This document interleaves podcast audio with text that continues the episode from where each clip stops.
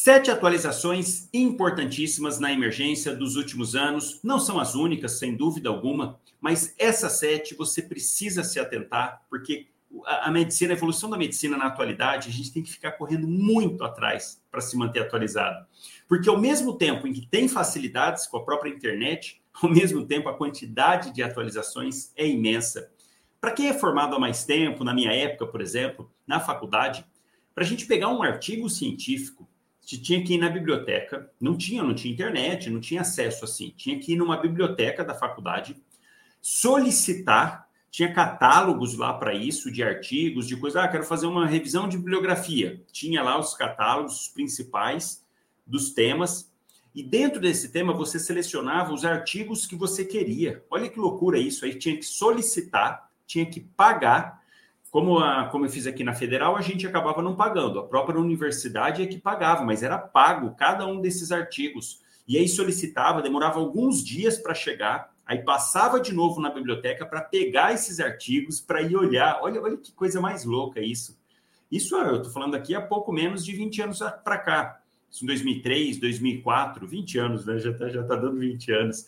Era dessa forma que a gente tinha para se atualizar. Livro, era sair uma, uma edição hoje, isso é atualização. E às vezes demorava 5, 10 anos para ter uma nova edição do livro.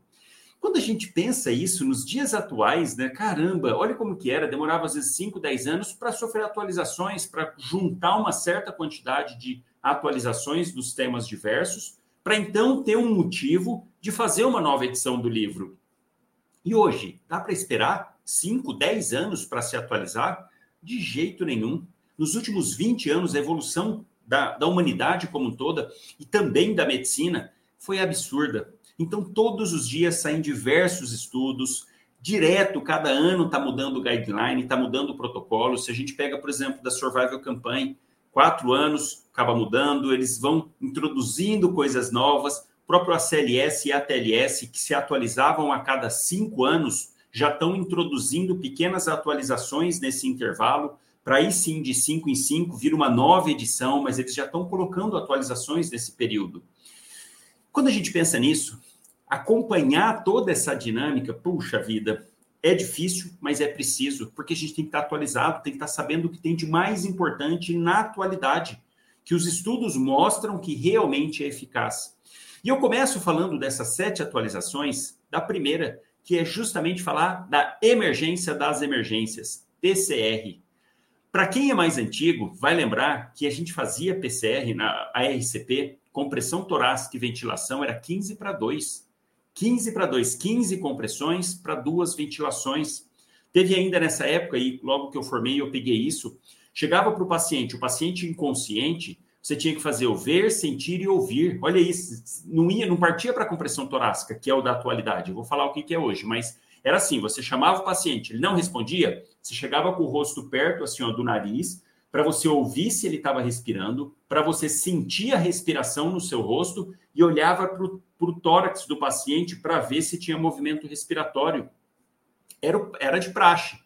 E aí fazia duas ventilações de resgate, se o paciente não estivesse ventilando, para depois partir para fazer compressão torácica. Olha o tempo que perdia. Mas era o que a medicina achava que era o melhor naquela, naquele momento. Com o passar dos anos, os estudos foram mostrando que o que realmente faz a diferença para o paciente é a compressão torácica. É você restabelecer um pouco de fluxo sanguíneo. Porque nesse momento de PCR, tanto em ritmo chocável quanto em ritmo não chocável, não está tendo fluxo sanguíneo. Adianta ventilar o paciente, pensando nos dias de hoje, né, pensando retrospectivamente, olha que loucura. Vou ventilar um paciente que não está tendo circulação espontânea. É que tinha toda uma história de hipóxia, isso para criança ainda hoje vale, né? Que é uma das principais causas para criança é hipóxia, mas enfim, a gente pensar assim, chegar e ventilar um paciente se não tem circulação corpórea não faz sentido. Por isso que hoje o estabelecimento é chegou, chamou, não responde, checa pulso, não tem pulso, é igual ao PCR, inicia imediatamente com pressão torácica, porque isso que vai restabelecer o fluxo, tanto coronário, para esse próprio coração voltar a ter batimento cardíaco, quanto também mandar um pouquinho de fluxo para o cérebro. Então, cada minuto que passa sem circulação, o cérebro está esquemiando, o próprio coração está esquemiando, e essa condição vai ficando cada vez mais irreversível. Tanto é que, olha que interessante, Paciente que está numa PCR por ritmo chocável, quer dizer, súbito, está lá jogando o seu futebolzinho de final de semana, cara de 20 e poucos anos, atleta, saudável, sem comorbidades, de repente, mal súbito, cai lá no meio do campo. Esse paciente até prova, fazendo uma PCR, até prova o contrário, esse paciente está fibrilando, fibrilação ventricular, aí ó, de imediato tem que pensar nisso. Então a causa é o coração. O coração é que está fazendo esse indivíduo entrar em PCR. Isso é o famoso ritmo chocável. Nessa condição, nesse momento inicial, o coração ainda está tremendo. Ele não está tendo contração efetiva, não está bombeando o sangue, mas ele está tremendo. Com o passar dos minutos, vai passando essa atividade, pensa nesse coração sem receber nutrientes, sem receber oxigênio e tremendo, tremendo, tremendo. Com o passar dos minutos, esse tremor, essa fibrilação vai diminuindo, diminuindo, diminuindo, até parar de fibrilar, até ele parar, ficar em silêncio. Por quê? Ele vai ficando isquêmico. Então, olha a importância de você chegar de imediato e já iniciar imediatamente compressão torácica. Daí as mudanças né, vão se adaptando. Eu peguei uma época que eu fiz a TLS, a CLS já algumas vezes. Eu peguei uma época, eu não lembro agora se foi em 2010, que são tantas atualizações, né? O de 15.2 para 32 mudou em 2005. Não, 2010. Já se falava nisso e mudou em 2010.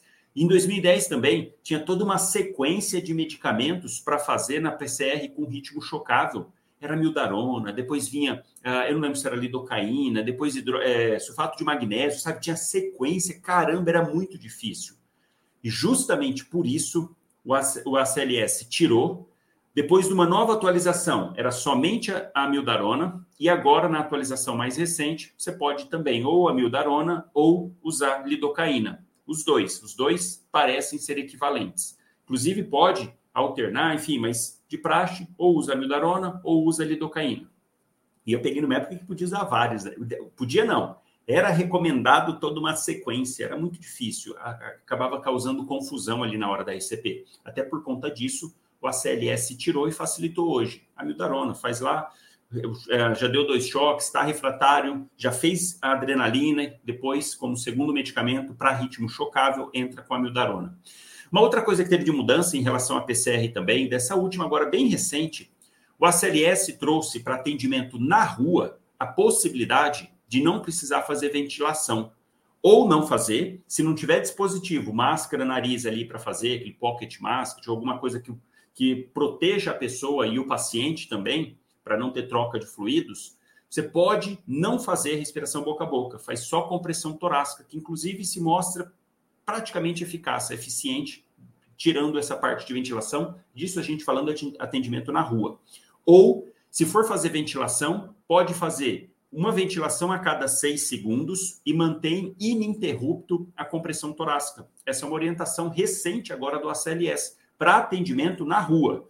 Vamos lembrar, isso é para a rua. Para o ambiente hospitalar, segue o mesmo 32, intuba o paciente, que depois fica compressão contínua e ventilação a cada seis segundos, tá? Tudo isso para facilitar, para que consiga os leigos, isso, ah, vamos lembrar que o ACLS é americano, é para que os leigos consigam conduzir uma PCR com maior facilidade. Por isso que os estudos vão mostrando, vão se adequando, são estudos difíceis de fazer, a parte de PCR. Por exemplo, olha uma loucura. Próprio uso da adrenalina não tem um embasamento científico realmente eficiente, falando assim, não, realmente fazer adrenalina muda muito o prognóstico, muda a, a sobrevida dos pacientes. Não tem, não tem estudo assim. Então, são estudos difíceis de fazer nesse ambiente, porque é um ambiente não controlado, né? uma PCR, tem diversas causas e tudo mais, enfim. Mas essas são as atualizações que vieram nos últimos anos e que a gente tem que ir acompanhando. Então, primeira atualização em PCR, Segunda atualização, IAM, infarto agudo do miocárdio. E, na verdade, no IAM, vem sofrendo mudanças constantes. Se a gente pega o uso do AS, que hoje é mais do que consagrado no IAM, o AS começou a ser implementado num grande estudo no final da década de 80, de 80 para 90. Um estudo que mostrou uma mudança radical, um, dos medicamentos que mais tem é, eficiência, eficácia nesse tipo de situação de emergência, o AS, aspirina. Então, olha que loucura, não se fazia nada. Antes da década de 90, não fazia o AS nada. Depois, começou o AS, foi tendo um entendimento a mais, foram surgindo novos medicamentos, os novos antiplaquetários, vamos assim dizer, né, diferente do AS, os inibidores da P2Y12, clopidogrel, o clopidogrel, ticagrelor, prasugrel, foram surgindo novos medicamentos, sendo implementado, foi se entendendo melhor o IAM, porque até então a imagem que tinha era uma placa aterosclerótica crescendo dentro da luz, obstruindo a passagem do sangue numa coronária. E isso levando o paciente a fazer um IAM. E hoje a gente sabe que, claro, a placa precisa sim, mas não é que ela vai crescendo a ponto de obstruir. Não, essa placa se rompe, tem uma instabilização da placa, o próprio sistema imunológico ataca aquela placa, libera pró-inflamatórios, acaba lesando o endotélio. Com tudo isso, às vezes, uma placa que obstrui pouco a luz do, do vaso pode ser a fonte de obstrução, porque vai causar agregação plaquetária ali naquele local então, conforme foi tendo esse entendimento, entrou com total força o uso do segundo antiagregante plaquetário. Tanto que hoje, na hora de fazer uma fibrinólise, por exemplo, o paciente com IAM com supra, vamos lembrar que fibrinólise é somente para paciente com supra. Na hora de fazer a fibrinólise, obrigatoriamente tem que ter feito a dupla antiagregação, tem que ter feito enoxaparina, porque tudo agindo na fisiopatologia da condição para oferecer para esse paciente o melhor tratamento otimizado possível. Então, isso foi vindo nos últimos anos, esse enfoque mais na dupla antiagregação, em fazer noxaparina, fazer o fibrinolítico. Antigamente era só streptokinase, hoje tem os ativadores do plasminogênio tecidual recombinante, alteplase, tenecteplase, que são mais eficientes, mais fáceis de serem usados. Quem teve a oportunidade aqui mais antigo de usar streptokinase, se bem que ainda hoje em alguns locais tem streptokinase. Streptokinase é meio chato de usar. O paciente faz hipotensão, pode vir até 10% fazer reação anafilática. Então, um medicamento que a gente faz em uma hora, dilui lá 1 milhão e 500 mil unidades, no soro fisiológico de 100, coloca para correr em uma hora.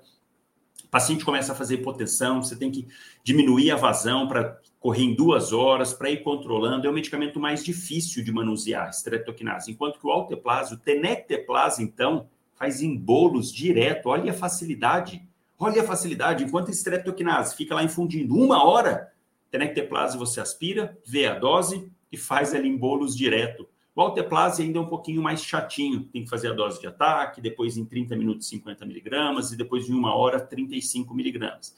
Um pouquinho mais chatinho, mas ainda assim mais fácil, mais eficaz, mais útil pra, uh, do que a streptokinase. Então, esse, esse entendimento do IAM que foi sendo a base para os estudos, claro, e vários estudos, vários, com uso de chicagrelor, com uso de prasugrel, desses novos, uh, novos não, né, desses complementos de uh, antiplaquetários. Surgiu também, eu vou falar aqui de arritmias, os, os, anti, os anticoagulantes de uso direto, eu vou falar um pouquinho depois, mas a própria medicina vem evoluindo com a parte de medicamentos. E além disso, olha que interessante, foi se implementando cada vez mais os medicamentos, estabelecendo bem os medicamentos para o tratamento do IAM e foi caindo o uso dos medicamentos para o tratamento da dor. Olha o entendimento, e o próprio ACLS ainda não atualizou tão bem isso. Olha o entendimento que se tinha. O paciente chegou, está com IAM, está com dor no peito. Por que está com dor no peito? Porque está obstruindo a coronária, não está chegando o oxigênio, não está nutrindo ali, o, o tecido está ficando isquêmico, Além disso, por conta da dor, por conta da isquemia, ocorre uma ativação do sistema simpático, fazendo com que esse indivíduo aumente a frequência cardíaca, ele vai taquicardizar por causa da dor e do estímulo catecolinérgico.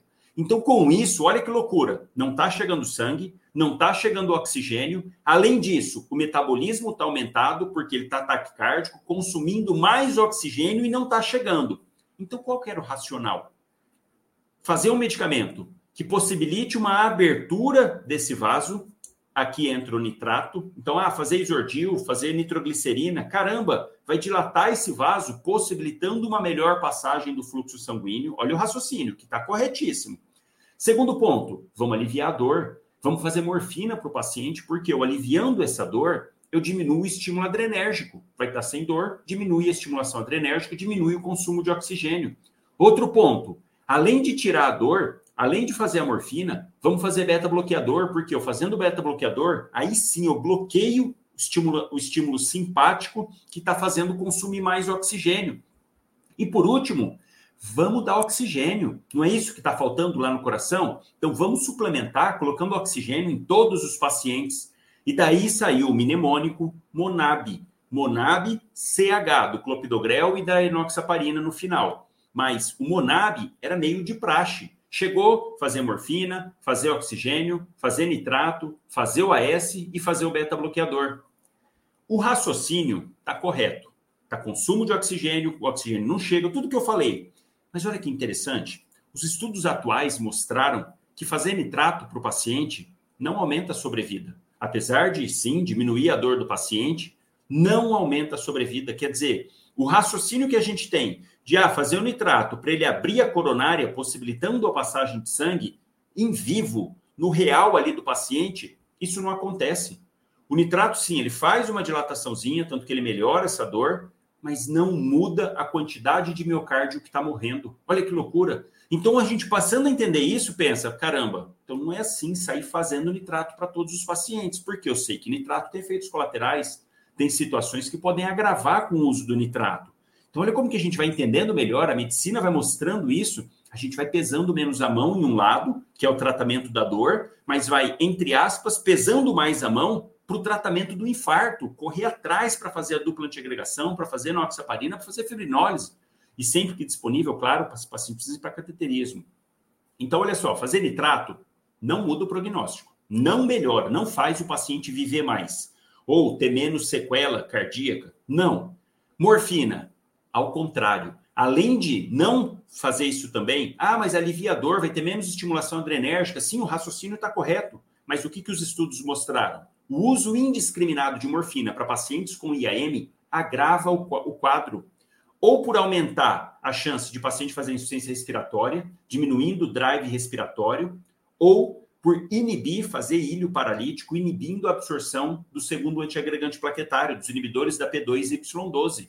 Então, na verdade, fazer morfina para todos os pacientes, a gente está prejudicando o paciente. E às vezes ainda, ainda vejo assim, ah, mas espera aí, vou deixar ele com dor, não posso fazer morfina. Vou fazer morfina, porque não dá para deixar o paciente com dor. Mas olha só, o alvo nosso é deixar o paciente vivo.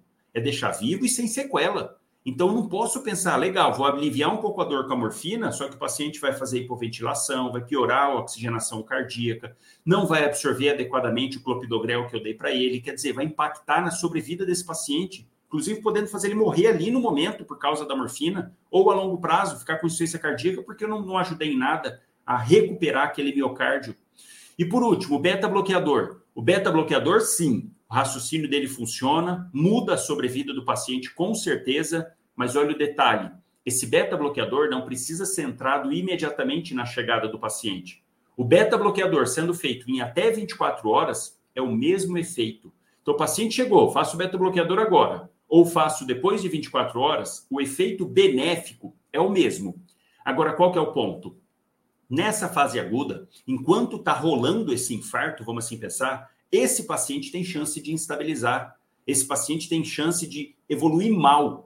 E fazendo o beta-bloqueador também de maneira indiscriminada para todos os pacientes, eu mais vou prejudicar do que ajudar. Porque primeiro eu preciso estabilizar esse paciente, aí sim, o paciente estável, bem, eu introduzo o beta-bloqueador.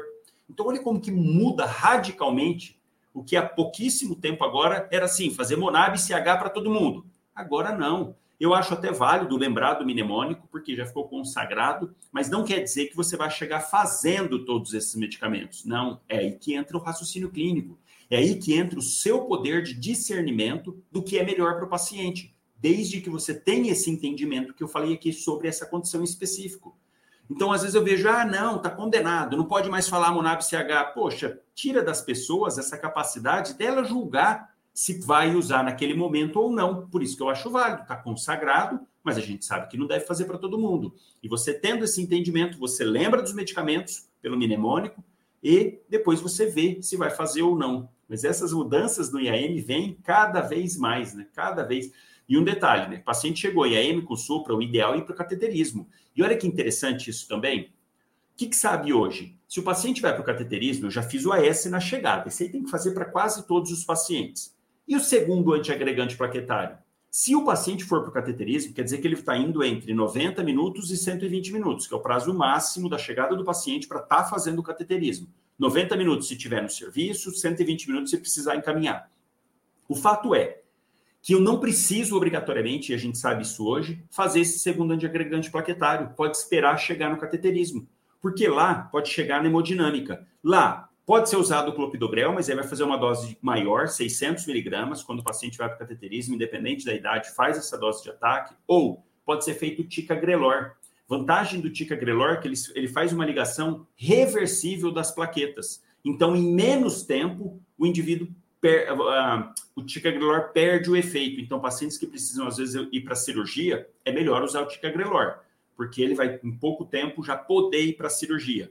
E se o, o, hemodinamicista preferir, ele pode esperar fazer o cateterismo, vendo a anatomia das coronárias, ele pode preferir o prasugrel, que é muito mais potente. O prasugrel, na verdade, quando ele é absorvido, qual que é o problema do clopidogrel? Ele precisa de duas metabolizações, uma para ser absorvido no intestino e outra pela passagem no fígado. O prasugrel não, só precisa de uma metabolização. E olha que interessante, de uma única partícula, no momento que, o, o, o que passa por essa metabolização, ele libera 10 outras partículas ativas. Então, é um, um antiplaquetário mais potente até por isso que precisa esperar para conhecer a anatomia da, da, coronária, porque se o paciente for para cirurgia, não pode ter usado o prasugrel, senão vai ter que esperar sete dias, tá? Mas olha como que o entendimento, você vai fazendo, vai vendo os estudos, caramba, isso sim é, é, é trazer segurança para atender. Porque você, além de estar tá atualizado, também está raciocinando junto. Por isso que não pode simplesmente também, ah, não, eu sei que agora não usa, agora usa os, a dupla antiagregação, eu sei isso, só que só decorar não, você tem que entender. Porque ao, ao entender, você vai acompanhando de uma forma diferente essas atualizações. Então, segunda atualização, IAM. Terceira atualização, taquiarritmias. E aqui nas taquiarritmias eu vou destacar, aliás, dá para falar de fibrilação atrial, taque ventricular e também dá para falar de bradiarritmias. Então vamos lá. O que, que teve de atualização para taquiarritmias recentes? Primeiro, vamos falar de, de taque ventricular, que foi uma atualização do ano passado. A Sociedade Europeia de Cardiologia trouxe uma visão bacana sobre TAC ventricular. Qual era o protocolo até então vigente? TAC supra segue a sequência de, de atendimento, manobra de, de valsalva modificada, adenosina, beta-bloqueador ou bloqueador de canal de cálcio. E pacientes com TAC ventricular estáveis parte para fazer a mildarona. Era essa a divisão. Ainda é. O que, que o, o, a, sociedade a Sociedade Europeia trouxe de novidade interessante? Para esses pacientes estáveis hemodinamicamente, com taquicardia ventricular, pode-se optar por fazer cardioversão elétrica. Porque até então era assim, e ainda você precisa pensar nisso. O paciente chegou com uma taquiarritmia com instabilidade hemodinâmica, não tem conversa, é cardioversão de imediato. E, e desfibrilar se tiver com uma taque, taque é, polimórfica ventricular. Mas o fato é, choque. Chegou instável, igual a choque. Agora, o paciente estável, mesmo estando estável, se for um ataque ventricular e o paciente apresentar um baixo risco anestésico, deve-se partir para fazer cardioversão elétrica.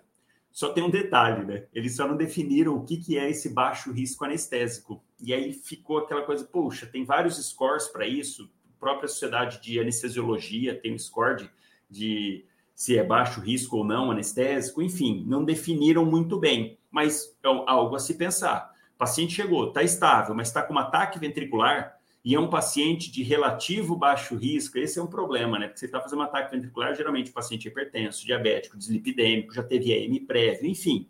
Mas é algo hoje para a gente pensar. Pode partir para fazer cardioversão elétrica, ceda ao paciente, claro, né? Claro, fazer sedação para o paciente, analgesia, e aí faz a cardioversão põe lá o desfibrilador, dependendo da, da, do aparelho, 120, 150 joules é o suficiente. Então, esse é um ponto, nas TAC ventriculares. Outra atualização que tem se falado, tem, os estudos têm mostrado, é sobre fibrilação atrial. Olha que interessante, o paciente chegou com uma FA. Se ele tiver instável, não tem conversa, entra no protocolo de taquiarritmias com instabilidade hemodinâmica. Choque. Chegou instável é igual a choque. Agora, se o paciente está estável, a gente tem que levar algumas considerações, umas variáveis, como tempo de início, com menos de 48 horas, mais de 48 horas, e também risco, Chatzvask. E aí, baseado nisso, a gente pensava em fazer controle de ritmo ou controle de frequência. O que eu quero enfatizar para você de atualização assim mais recente? Pode fazer beta-bloqueador para praticamente todos os pacientes Olha que interessante, o paciente chegou com uma FA, mesmo se for alto risco, se for baixo risco, se for início a menos de 48 horas, se for início a mais de 48 horas, faz beta-bloqueador. Porque, primeiro, tem dois raciocínios aqui muito bacana.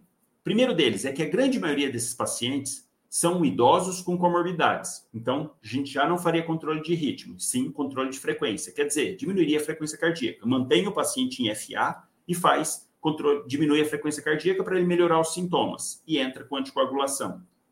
O ponto é que para esse é a maioria. Então, se você já chegar fazendo beta bloqueador, não está errado, porque vai estar tá beneficiando essa maioria. Aí você poderia pensar assim, tá, mas e aquele paciente jovem que não tem comorbidade, Chagas-Vasque zero e que está com uma FA súbita, com duas, três horas de início? Ah, foi numa festinha um dia anterior, bebeu um monte, tal, muito álcool, tem tendência, um paciente que tem tendência, fez uma grande libação alcoólica, acorda no dia seguinte com palpitação. Doutor, puxa, começou agora, tem uma hora mais ou menos, comecei a me dar esse mal-estar, batedeira no peito, vai lá, faz um, um eletro, FA. E esse, que é de baixo risco, que começou recente, aqui, ó, poucas horas, poxa, esse daqui não precisa reverter o ritmo é, sinusal? E a resposta é sim. Esse paciente é o paciente candidato. Realmente a gente investiu o controle de ritmo. Mas olha o detalhe: Fazendo beta bloqueador para esse paciente, dois pontos. Primeiro, vai reduzir a frequência cardíaca, vai melhorar os sintomas. De cara. Segundo ponto, boa parte desses pacientes revertem somente com beta bloqueador. Olha que interessante. Então, hoje, de praxe, meio geral, faz beta bloqueador para todos, a não ser que o paciente tenha contraindicação a beta bloqueador, mas se não tiver, faz o beta bloqueador. Aí sim, se não reverteu, para aqueles pacientes jovens com menos uh, de 48 horas de início e Chades Vasque zero, aí sim você parte para fazer algum antiarrítmico, ou propafenona ou amildarona. Geralmente a gente vai encontrar amildarona no dia a dia, mas faz beta-bloqueador e depois decide. E um outro ponto importante, e aqui bacana, surgimento dos DOACs, que eram chamados de NOACs, os novos anticoagulantes, que já não são mais tão novos, tem mais de 10 anos de mercado, da bigatrana, por exemplo, tem mais de 10 anos, e com esses anticoagulantes, facilitou muito, muito, muito o manejo desse paciente com FA. Aqui falando do Xarelto, né, que quebrou a patente, o Rivaroxabana, Epixabana, a, o próprio, a própria da, da Bigatrana, muito mais seguros do que o uso da varfarina. Porque a varfarina não que seja um medicamento ruim, mas ela é difícil de manuseio. O paciente tem uma maior chance de sangramento, porque tem que fazer um controle muito perto. Ele é um inibidor de vitamina K, quer dizer, é um inibidor indireto a vitamina K é fundamental para a produção de alguns fatores de coagulação. Então, na verdade, a varfarina, por isso que os outros são chamados de anticoagulantes de ação direta, porque a varfarina é indireta. Ela age bloqueando a vitamina K, que vai inibir a produção do fator 2, do fator 7, do fator 9 e do fator 10. Então, é difícil porque tu bloqueando vitamina K, tem vitamina K nos alimentos, tem vitamina K no próprio trato gastrointestinal, as bactérias produzem vitamina K dentro do intestino. Então, olha que loucura, a gente fica lá competindo, dá um medicamento para competir com alimentos, com as próprias bactérias do, do intestino. Então, olha, olha, a dificuldade disso, está aí o tamanho e dificuldade de conduzir paciente tomando varfarina. Cada três dias tem que fazer o TAP para ajustar o RNI, é chato. O surgimento dos DOACs, os anticoagulantes de ação direta, caramba, ou vai lá no fator 2, que é a da bigatrana, né, antitrombina, ou vai agir no fator 10A, como a rivaroxabana. Bloqueia direto, muito mais simples, o paciente só toma, não precisa fazer exame de sangue, não precisa fazer segmento, nada. Então, isso também foi uma evolução dos últimos anos para a condução desses pacientes com FA. É claro que ainda o custo, apesar de quebra da patente, diminuir bastante, ainda é um fator limitante é quatro a cinco vezes mais caro que a varfarina, e varfarina é disponível em vários locais para o paciente pegar. Então, ainda é um limitante, mas é algo que a gente já tem que estar no radar, tem que saber, tem que entender os novos DOACs, sem dúvida alguma, porque mudou essa evolução de pacientes com FA. Então, taquiarritmias, é, TV monomórfica em paciente estável, cardioverter. Fibrilação atrial, fazer beta-bloqueador para os pacientes. Bom, um detalhe, poderia ser bloqueador de canal de cálcio, mas verapamil, diltiazem, a gente não acha mais injetável no Brasil. Então, parte para fazer metoprolol injetável mesmo. E um outro também, de bradiarritmias, houveram algumas pequenas mudanças. Primeira delas, a atropina. Até a, a edição anterior do ACLS, ele recomendava a dose de ataque da atropina de 0,5 miligramas, metade da Tem um pola de 0,5 e tem um pola de 1. Então, fazer 0,5 miligramas. E hoje, 1 miligrama. Parte para fazer direto 1 miligrama, podendo repetir três vezes dose total de 3 miligramas. E uma outra coisa que não é bem uma atualização, mas eu vou, eu vou dizer uma adequação, é a recomendação do ACLS para esses pacientes que estão instáveis, principalmente naqueles casos de bloqueios malignos, infrarricianos, BAV de segundo grau, MOBITS tipo 2, BAV de terceiro grau, que é o BAV total, paciente com bloqueio ato-ventricular 2 para 1, isso tudo é bloqueio maligno, que esse paciente obrigatoriamente vai precisar de marca-passo. Só que quando ele chega instável, com uma frequência cardíaca, por exemplo, de 30, porque é isso que tem que estar bem baixo para realmente causar instabilidade. Você pode começar a fazer atropina, geralmente não vai responder, não vai resolver, e esse paciente está instável. Então, imediatamente precisa preparar um marcapasso transcutâneo. Entre a atropina e o marcapasso transcutâneo, nessa ponte, pode ser iniciada uma droga vasoativa para o paciente. Então, está preparando lá os eletrodos, vai sedar, está muito chocado, hipotenso. É melhor fazer uma droga vasoativa antes, para melhorar um pouquinho a pressão, para poder fazer a sedação, para então começar com o marcapasso transcutâneo. Porque lembra que vai ficar dando choque no peito do paciente. Precisa sedar, precisa fazer analgesia. Para isso, o ACLS recomenda fazer dopamina, diluir lá cinco ampolinhas em 200 ml e começar, mas ó, Dopamina é chato para usar, chato. Quando eu formei, usava bastante. Tinha uma história de dopamina em doses baixas, fazia uma vasodilatação renal, melhorar, melhorando a perfusão renal, e aí aumentando a dose, dependendo da dose da dopa, de 2 a 10 microgramas por minuto, ela tem mais um efeito alfa, e se continua aumentando, tem um efeito beta 1, enfim, isso acontece mesmo. Só que essa melhora com uma dose baixa de dopamina para perfusão renal caiu por terra. Então hoje já quase não se vê fazendo isso. Antigamente, quando eu formei, fazia bastante, né? UTI, rodei UTI, passei, fiz plantão, a gente usava com essa ideia de que melhorava a perfusão. Hoje em dia, isso não, não deve mais. E o ACLS recomenda para esses pacientes com bradiarritmia instáveis fazer dopamina. Mas, ó, dopamina é chato por causa disso, de, da, dose ali é ruim. O que, que a gente faz hoje de adequação? Adrenalina. Tudo bem que tem um detalhe, né? Adrenalina preferencialmente em acesso central. E num paciente chocado, na ponta ali, provavelmente não vai ter central. Mas, enfim, são adequações que a gente vai fazendo. Faz uma diluição mais, uma ampolinha em 250, que aí deixa mais diluído. Se extravasar, você consegue observar mais fácil. Fato é, dopamina é orientação, mas uma adequação é usar adrenalina. Isso para bradiarritmias, que são a terceira entrando aqui nas TACs, né, nas arritmias de atualização. Quarta atualização desses últimos tempos, e essa foi uma atualização fantástica. Realmente, o entendimento da medicina mudou tudo. Asma, tratamento ambulatorial de paciente com asma. Olha que loucura. 30 anos tratando com beta-2 agonista. Isso era praxe. Chegou a asma, era igual. Nebulização. Acabou. Era nebulização. Fenoterol, salbutamol. Qualquer um dos dois, beta-2 de curta duração, fazia ali, associado ao antimuscarínico, né, hipratrópio, e brilhava no atendimento. Quando possível, acrescentando corticoide venoso e tal, mas era assim: ah, tá com um pouquinho uma crise leve, faz beta-2 agonista. Inclusive, quando surgiram as bombinhas, era esse o resgate. Paciente fazendo em casa, tá lá, tá, começou a ter dispneia, começou a sibilância, usa bombinha. Era praxe, isso era o padrão. Por quê?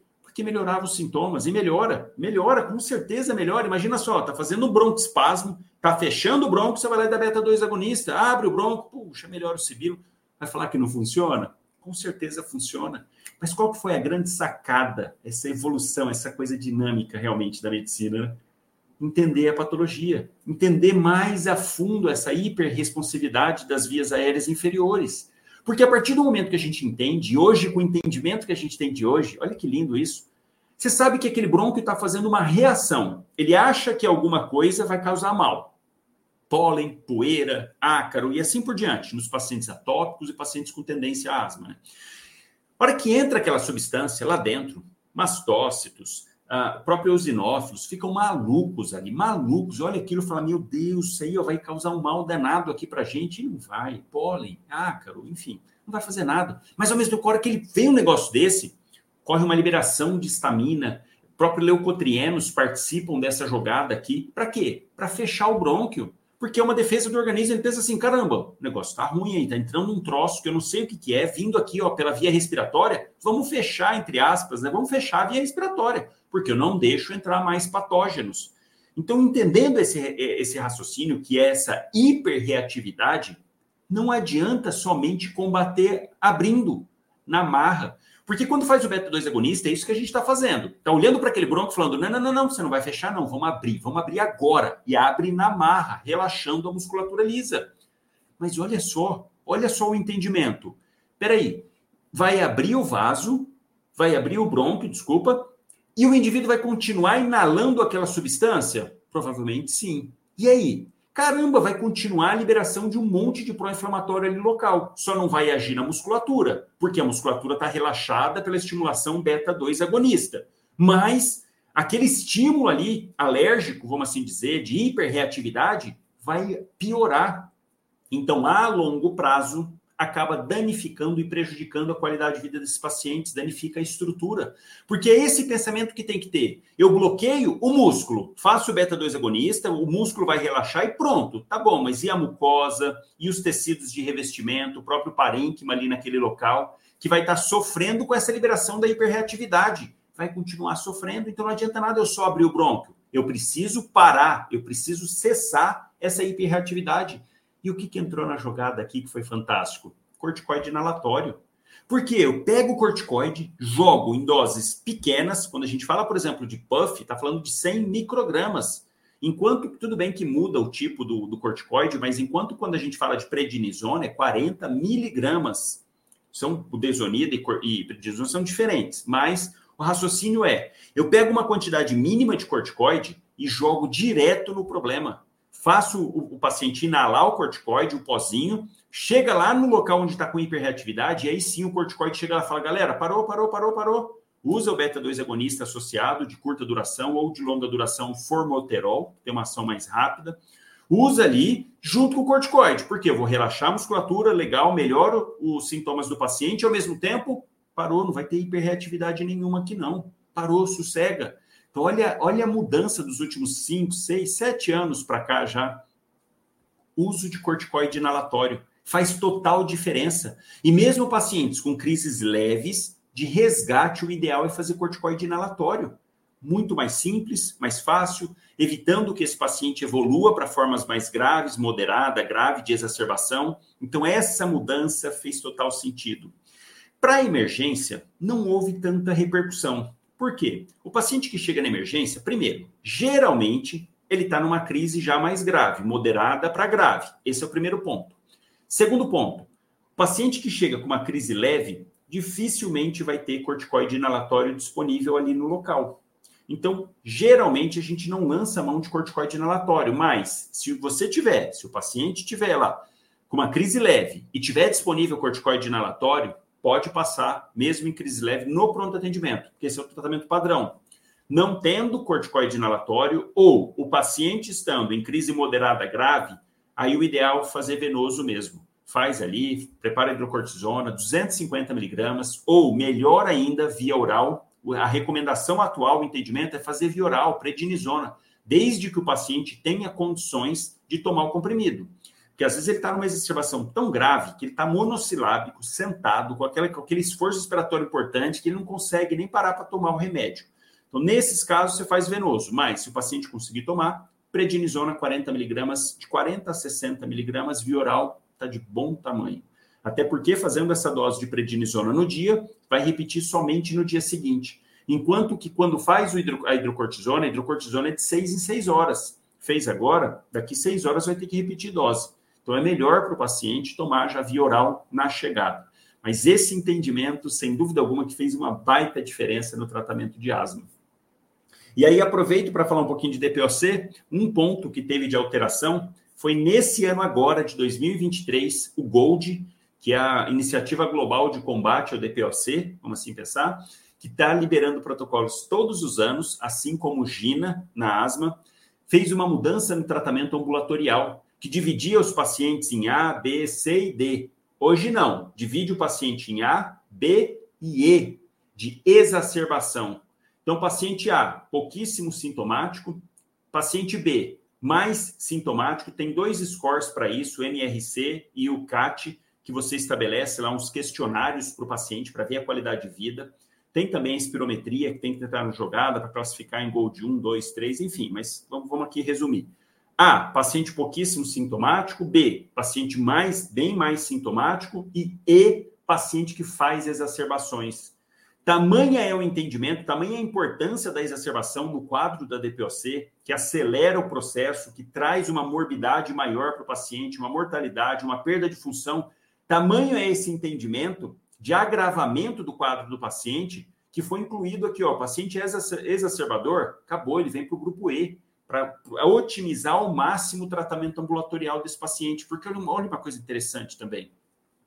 Quando a gente compara asma com DPOC, a fisiopatologia é completamente diferente. Às vezes as pessoas, ah, mas espera aí, o paciente com DPOC pode estar sibilando, ele pode ter um componente asmático, pode também, e também a maioria dos pacientes tabagista, enfim, pode, mas é completamente diferente. No DPOC, não é uma hiperreatividade, não é uma, uma histeria, entre aspas, de mastócito, de próprio eosinófilo, com a entrada de algum patógeno, patógeno não, com a entrada de alguma substância que às vezes nem é tóxica, como um pólen, por exemplo. Não, não é isso no DPOC. Isso é asma. No DPOC, é a entrada de algo que agrida as vias aéreas inferiores e o pulmão. E aqui falando cigarro, cigarro, queima de combustíveis fósseis, queima de madeira, quem trabalha em forno, em, com forno a lenha, mesmo em casa, ou trabalha em carvoaria, caramba, imagina isso sendo inalado todos os dias, imagina o tanto de coisa ruim que tem na fumaça do cigarro. Então está entrando algo que é prejudicial e o organismo vai simplesmente se defender. Através dos neutrófilos, vai começar a liberar proteases para tentar aniquilar com isso que está ruim. O problema é que ao liberar as proteases, acaba danificando o tecido acaba prejudicando uma proteína específica chamada de elastina, que dá essa elasticidade, essa, essa movimentação para os brônquios, para os alvéolos. Então acaba sendo agredido. Mas olha a diferença, é algo irreversível. Todo dia fumando, todo dia inalando a fumaça lá, vai, vai, vai lesando, lesando, lesando, até chegar o momento que o paciente começa a ter exacerbações realmente, porque já está com uma árvore traqueobrônquica ali para baixo, uma árvore bronqui, bronqui, bronquilo terminal, próprio alvéolo, já totalmente disfuncional, ruim, doente. Então, para esse paciente, aí sim faz sentido o resgate com beta-2 agonista. Porque o foco aqui para esse paciente é a gente tirar ele daquele sintoma ruim, porque eu não vou reverter o quadro. É diferente na asma, eu faço corticoide porque eu reverto o quadro. No DPOC, não, meu foco é fazer beta-2 agonista. Mas naqueles pacientes exacerbadores, Dependendo da exacerbação, a gente sim faz também corticoide para esse paciente, mas não inalatório, faz corticoide venoso para tirar essa inflamação aguda. Naquele momento, que geralmente é desencadeada por uma infecção viral, uma infecção bacteriana, é, isso geralmente está associado. E ainda tem aqueles pacientes com eosinófilo aumentado que também se beneficiam com corticoide inalatório, mas aí já é um detalhe a mais. O fato é que esse entendimento dessas doenças respiratórias fez muita diferença mas você tem que estar entendendo essa mudança. Por isso que eu estou trazendo o contexto, além de falar da mudança, mostrando o porquê desse entendimento, dessa nova abordagem, porque é isso que faz sentido. Não adianta simplesmente você saber assim, ah, asma, eu sei que agora eu uso beta, é, uso corticoide inalatório. Mas por quê? Você está entendendo na onde que está agindo na fisiopatologia? Se não estiver entendendo, é ruim, você simplesmente está decorando, engolindo ali uma nova atualização. E não é assim que funciona. A gente precisa entender o porquê daquela nova atualização. Quinto, quinta atualização importante, infecção do trato urinário. Olha que interessante isso.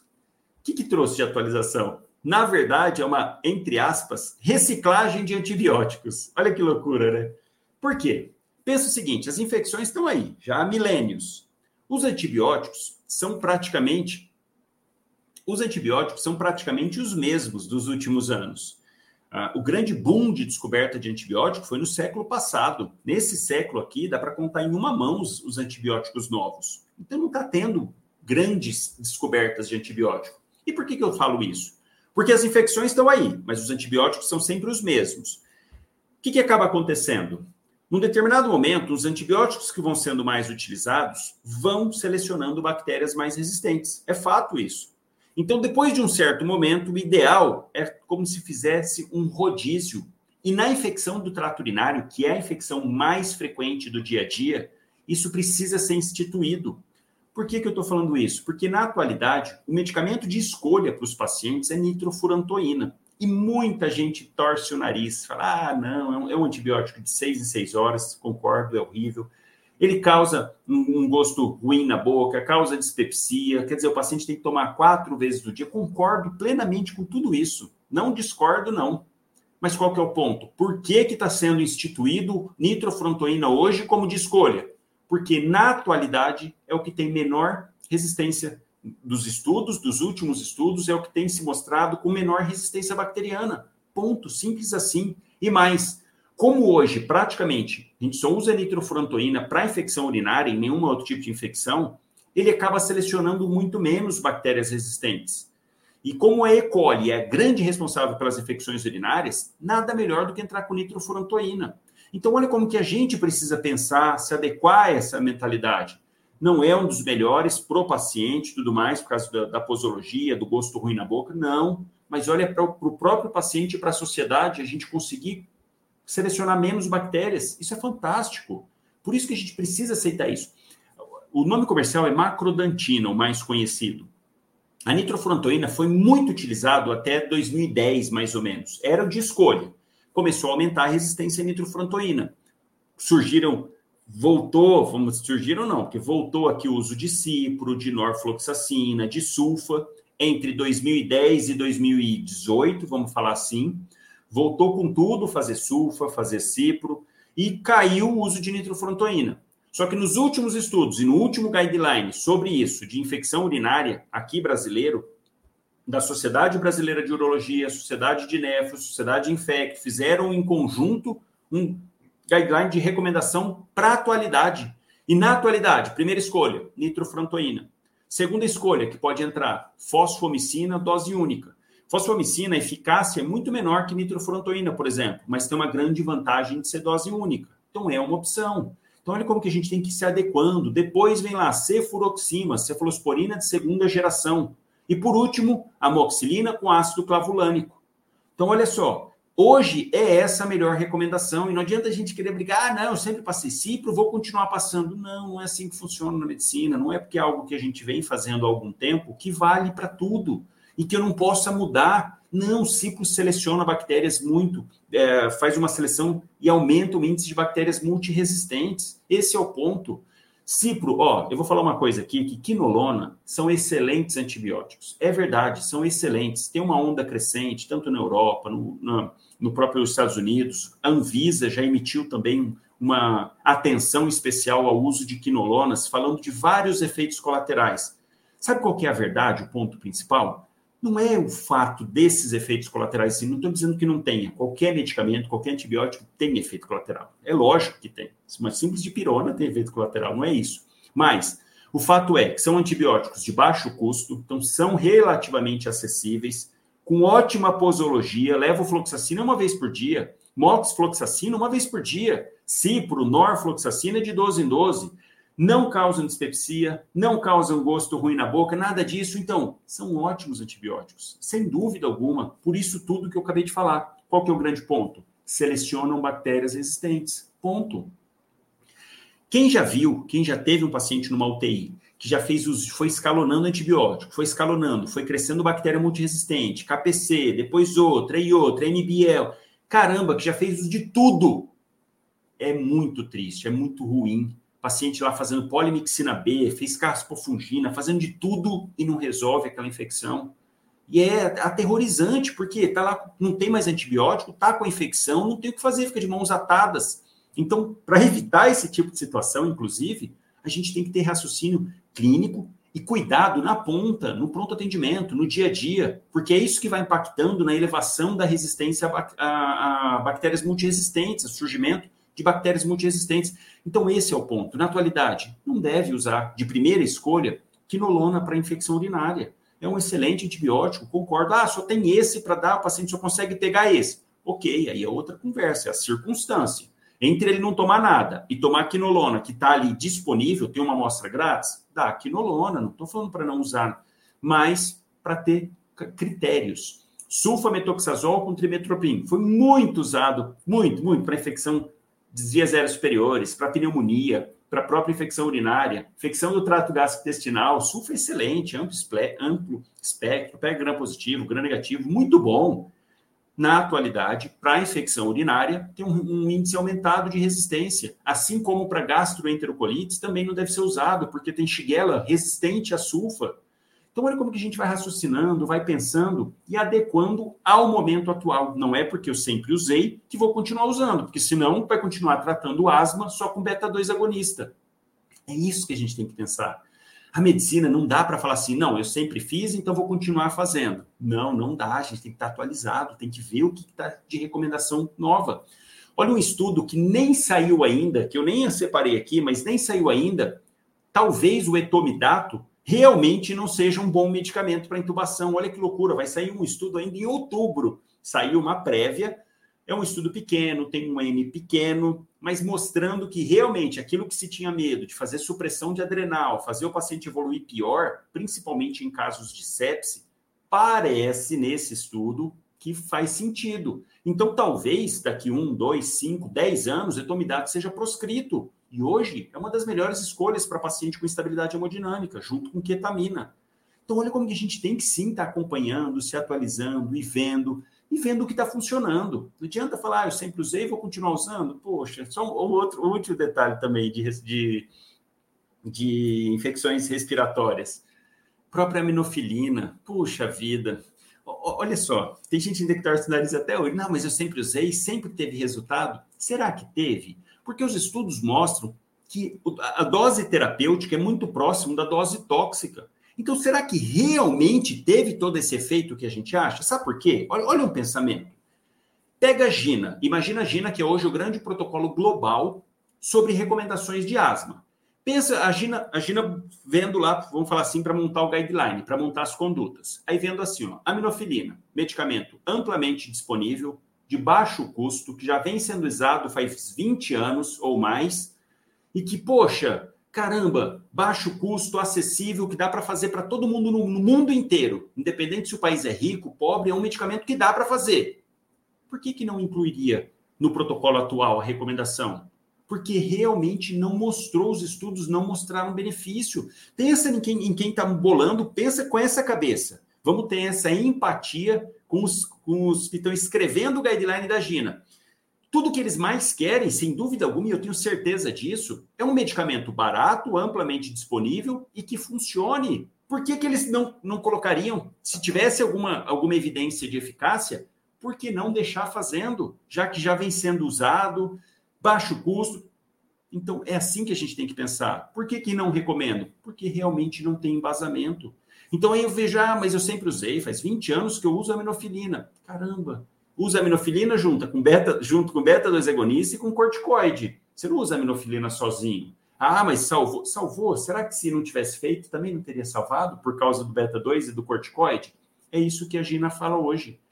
Aminofilina, em casos muito bem selecionados, preferencialmente dá preferência para teofilina, enfim, coisas para a gente refletir, tá? Para não ficar assim, ah, eu sempre usei vou continuar. Não, a gente precisa se adequar, até porque judicialmente você tem que estar amparado. Vou até, vou até além. Imagina que chega um paciente com uma crise asmática, você faz beta-2 agonista, faz o corticoide bonitinho, seguindo o protocolo, e de repente, ah, vou fazer um aminofilina. O paciente faz uma, uma reação anafilática à aminofilina e morre. E aí? Como que você vai justificar o uso da aminofilina? Porque já tinha feito corticoide, já tinha feito beta-2 agonista, paciente ok, só que de uma crise grave, e pôs aminofilina, que sabidamente o paciente descompensou depois da aminofilina e foi a óbito. Porque imagina uma crise de asma grave sobrepondo uma anafilaxia. Caramba, isso a gente não deseja para ninguém. Como é que você vai justificar o uso da aminofilina? Não vai. Você não tem embasamento algum judicial. Falou, doutor, mas espera aí, o senhor prescreveu aqui um medicamento e que eu acessei aqui agora, aqui, ó, aqui, ó, entrei aqui na internet, eu sei que tem, vou ver aqui, ó, tratamento padrão para asma. Abre lá protocolo do GINA. Aqui está falando, doutor, para não usar esse medicamento. E esse aqui, esse medicamento que o senhor usou é que fez a, a reação anafilática. E agora? Olha como que a gente tem que pensar realmente, pensar, absorver as informações e vendo dá o braço a torcer em alguns momentos, no bom sentido, no bom sentido, né? Pelo paciente, na verdade. Então não, não pode ter aquela mente fechada e ficar, não, eu sempre fiz, vou fazer, não, isso é ruim para o paciente. Sexta, sexta mudança aqui para a gente ir para os finalmente, as duas últimas. Sexta mudança, sepse. Sepse nos últimos anos, nos últimos 20 anos, já tiveram vários protocolos. O primeiro da Survival Campaign foi na década de 90, ainda no final. E a cada quatro anos eles vêm soltando novos guidelines, com orientações, com modificações. E aqui, ó, uma coisa interessante também.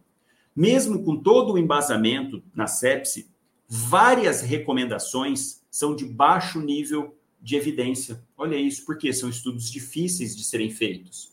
Então, mesmo assim, olha que bacana. Nesse último guideline do ano passado, da Survival Campaign, eles tiveram, e sempre têm esse cuidado, de inclusive mostrar, falou, olha, a gente recomenda, e olha a humildade, né? Os, os maiores especialistas em infecção, em sepse, os maiores, os caras que estão ali na ponta e vendo, pensando, participando dos estudos e tudo mais, tem ainda a humildade de colocar assim: olha, a gente sugere esse tipo de conduta, mas lembrando que tem um nível baixo ou muito baixo de, de recomendação. Olha que fantástico isso. E como que a gente aqui não vai acatar um negócio desse? É claro que vai. Por isso que eu falo dessa humildade, assim como o cara da Gina, lá do pessoal da Gina, falar: olha, não deve usar minofilina. E a gente querer passar por cima, sabe, de uma certa forma, como um ego, uma coisa assim, é muito ruim. Então, no Survival Campaign, cada vez eles vão trazendo mais, vão adequando, vão vendo. Na, na, atualização anterior, por exemplo, uma das recomendações não era bem isso, mas ficou estranha, era assim, ah, chegou a fazer volume em até uma hora. Fazer todo o volume lá, 30 ml por quilo em uma hora. Não era bem isso a recomendação, mas pareceu isso. Esse é o ponto, que era assim, pacote da primeira hora, fazer tudo mais, mas o fato é que mostrou deletério, principalmente em países subdesenvolvidos. Teve até estudo da Zâmbia, que tinha lá pouquíssimos ventiladores, os pacientes que receberam muito volume acabaram evoluindo para edema agudo de pulmão, não tinha ventilador, quer dizer, piorou o prognóstico do paciente.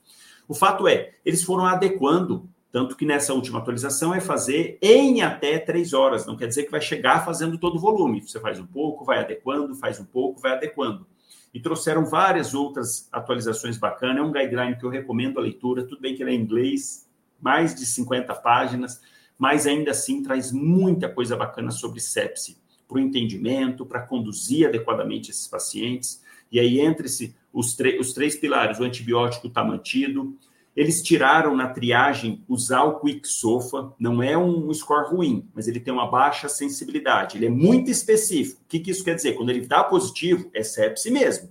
Mas quando ele dá negativo, não, pode ser que o paciente esteja em sepse mesmo ele sendo negativo. Esse é o ponto, tá? Então ele é baixa sensibilidade, mas alta especificidade.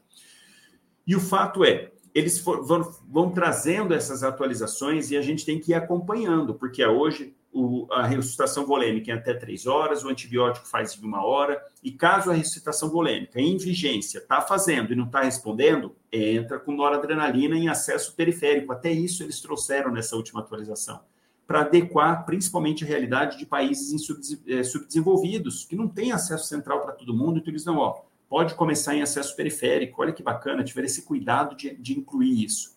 Então, sepsi entra como sexto, grande atualização aí dos últimos anos. E para finalizar essa, essa lista dos sete, que adianto, não são as únicas atualizações. Inclusive, aproveita e coloca aqui nos comentários alguma outra atualização bacana dos últimos dias. Coloca aqui para a gente ver, para ir lendo, vendo. E eu, inclusive, para eu poder fazer outro podcast depois com outras sete atualizações. E para finalizar, trauma. Trauma é outro assunto que o ATLS vem sempre se atualizando, modificando. E para o último, para a décima edição, vou trazer aqui os principais, foram vários, mas para os últimos aqui. Primeiro, punção torácica, não fazer no segundo espaço intercostal, linha M clavicular, e sim lá no quinto espaço intercostal, na linha axilar média, no local onde vai ser drenado esse tórax depois. Então, essa é uma mudança bacana. Só um detalhe: não é que contraindica absoluta passar aqui no segundo espaço, tá? Preferencialmente lá no quinto espaço intercostal, linha axilar. Mas você pode passar também no segundo espaço intercostal. Outra mudança que teve, em relação a hemoconcentrados, tinha toda uma história de fazer três para um, fazia três concentrados, fazia três soluções fisiológicas, por exemplo, 500, 500, 500 ml para um concentrado de hemácia, tinha toda uma sequência para isso, eles mudaram. Nesse agora é o seguinte, paciente com protocolo de, é, é, sangramento, choque grau 3, grau, grau 4, que vai precisar de hemoderivados, o ideal é fazer um para um para um. Concentrado de hemácia, plasma e plaqueta. Concentrado de hemácia, plasma e plaqueta. Tudo isso para prevenir que o paciente evolua com, é, com alteração da coagulabilidade, agravando o quadro, tudo mais. Tem todo um raciocínio por trás, mas essa foi uma mudança também. Outra mudança, pacientes grande queimados, regrinha de Parkland, que era quatro vezes superfície corpórea vezes o peso, mudou para 2 ml vezes superfície corpórea vezes o peso, tá? Para ser feito em 24 horas. Primeiro 8 horas faz um tanto, depois mais um tanto, mas enfim, só mudou a, a quantidade.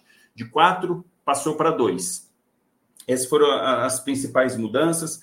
O uso de ácido tranexâmico, famoso transamin, veio com tudo, tanto para TCE, um sangramento, quanto que para hemorragia no trauma, usar transamin, preferencialmente dentro das primeiras três horas da chegada, é o que tem o melhor efeito, faz um grama, dali uma hora pode repetir mais um grama, que mostrou o benefício. Inclusive, teve estudos com, né, em guerra que fizeram ali com ferimentos, uh, soldados feridos e tudo mais, entrar, entrou no, no, estudo também. Muito bacana. Então, transamin é outra coisa que veio aí de atualização em trauma. E trauma teve vários outros detalhes, até sequência de, de droga, ele fala de intubação, mas esses foram os principais. Ah, um último também legal. O, o ATLS recomendava assim: paciente chegou trauma, não interessa o que for, dois acessos calibrosos, Gelco 14, Abucate 14, em ambos os braços. Nessa última atualização, não. Ele falou: ó, vai devagar, começa com Gelco 18 em um único membro. Se o paciente tiver sinais de, de sangramento, choque grau 3, grau 4, aí sim, dois acessos.